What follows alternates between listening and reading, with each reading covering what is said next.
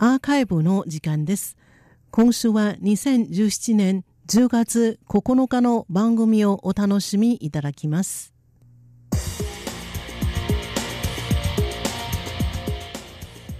続きましてエキスパートの観点ですこの時間ではさまざまな議題に対する台湾の各分野の専門家による評論をお伝えいたします本日は台湾の野菜まんじゅうについてお伝えいたします。本日ご紹介する野菜まんじゅうは中国語では菜包と言います。野菜の菜という字に包むという字を書きます。肉まんの具を野菜に変えたものもあれば日本の草餅のあんをキャベツなどの野菜に変えるものもあります。菜包の由来についてですが宮廷料理の一種という説もあれば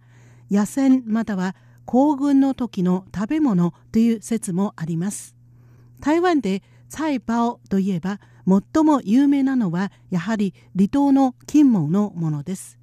草餅の皮のようなもちもちとした皮に豚肉のミンチ金門の名産品の牡蠣ニンニクの芽のみじん切りなどを入れて一緒に炒めた具を入れて包んだものです。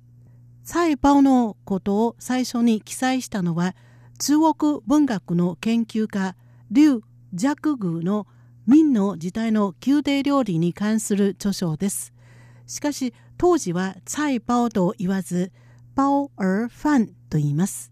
包むという字に子供という意味の児童の字そしてご飯の飯飯という字を書きます。古代中国の明の時代の宮廷料理の一つだそうです。劉若宮がその本に書いたところによりますと4月に肉の赤身と白身生姜ネギニンニクのみじん切りをご飯と一緒に混ぜてからレタスで包んだものをパオファンと言います。このパオーファンを食べるのは中国大陸の北方の人または満州人です。明の王朝が首都を中国大陸の北京に移した後毎年の旧暦4月または一部の祝日になるとこのパオーファンを食べます。具が豊富でレタスがあっさりしていることで知られています。1970年代から1980年代台湾で活躍していた美食家唐ロソンによりますと蔡包は秦の初代皇帝ヌルハチがまだ中原を占拠していなかった頃狩猟に出かける際食べた食べ物だそうです。ある日山と川を越えて谷にやってきた時食べ物がほとんどなくなりましたその時ふと野生の鳩が飛んできました彼らはこれらの野生の鳩を取ってその肉を細かく刻んで油で炒めたご飯に混ぜて野菜の葉っぱで包んでそれを供え物にしました。儀式が終わった後それを兵士たちに振る舞いました。このご飯に使われた鳩は後に宿鳩と命名され儀式も宿鳩祭りと命名されました。真の時代の歴史を研究するある教授によりますと蔡包は真の時代の皇室が毎年の冬の初めに食べ物がなくなるまで戦い生野菜で上をしのいだ先見と弟子たちを記念するための食べ物です。つまり野菜の葉っぱでくるんだ菜包は食べ物がなくなった時の最後の手段です。しかし今離島の金門で食べる菜包は作り方が違うだけでなく意義も違います。金門風味菜という本の記載によりますとまず片栗粉 2400g さつまいも 1800g かき干し豆腐の千切り豚肉のミンチかぶにんにくの芽お砂糖塩化学調味料胡椒水などの材料を用意しなければなりません作り方についてですがまずにんにくの芽を千切りにしさつまいもを乱切りします牡蠣をきれいに洗いますフライパンに油を入れます。油が熱くなってから干し豆腐の千切り、かぶの千切り、ニンニクの芽の千切り、牡蠣、ミンチを入れて炒めます。化学調味料、胡椒、塩を少々入れて混ぜます。これは具です。乱切りしたさつまいもをお鍋に入れて煮込みます。煮込んでから水分を切ってそれを泥状にします。片栗粉大さじ1、水お椀1、お砂糖小さじ1という割合で混ぜます。そして片栗粉を泥状にしてからお砂糖と泥状になっているさつまいもを入れて混ぜます。これは皮の生地です。皮の生地を手のひらの大きさにしてその真ん中に具を入れて包みます。包んだ菜葉を蒸し器に入れて中火で15分蒸すと出来上がりです。勤務の人たちの言い方によりますと、旧暦のウルー年になりますと、すべてのことがうまくいかないのが多いです。ウルー年の旧暦2月2日に菜葉を作って土地の神様を祀る習わしがあります。一回13個を作らなければなりません。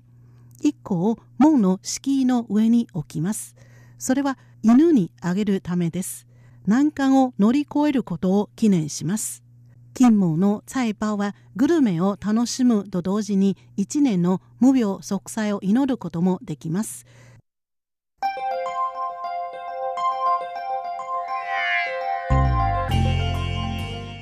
ここで台湾国際放送からのお知らせです。来る7月20日の土曜日、関西地方のリスナーズクラブ玉山会様主催で台湾国際放送リスナーの集い並びに懇親会が開かれます今年のリスナーの集いには台湾国際放送からも関係者が参加させていただきますリスナーの集い懇親会いずれも台湾に興味をお持ちの方であればどなたでも参加していただくことができます。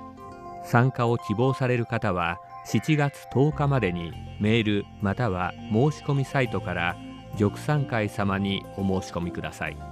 それでは詳細です。日時は2019年7月20日土曜日。お昼の12時15分より受付が始まります。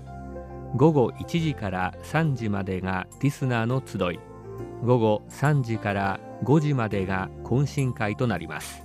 会場はホテルウイングインターナショナル新大阪2階。住所は大阪市淀川区東三国2-32-9電話番号は大阪06-6395-1500です。アクセスは大阪メトロ御堂筋線東三国駅下車北へ4分です。会費はリスナーの集いのみ参加の方は無料です。懇親会はお一人様税込みで6000円いただきます。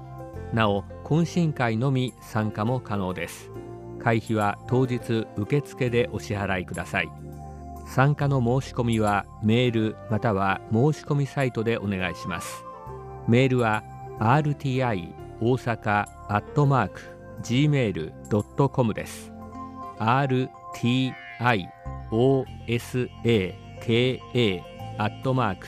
gmail.com です。また申し込みサイトは国チーズプロ。このサイトから RTI または台湾国際放送というキーワードで検索してください。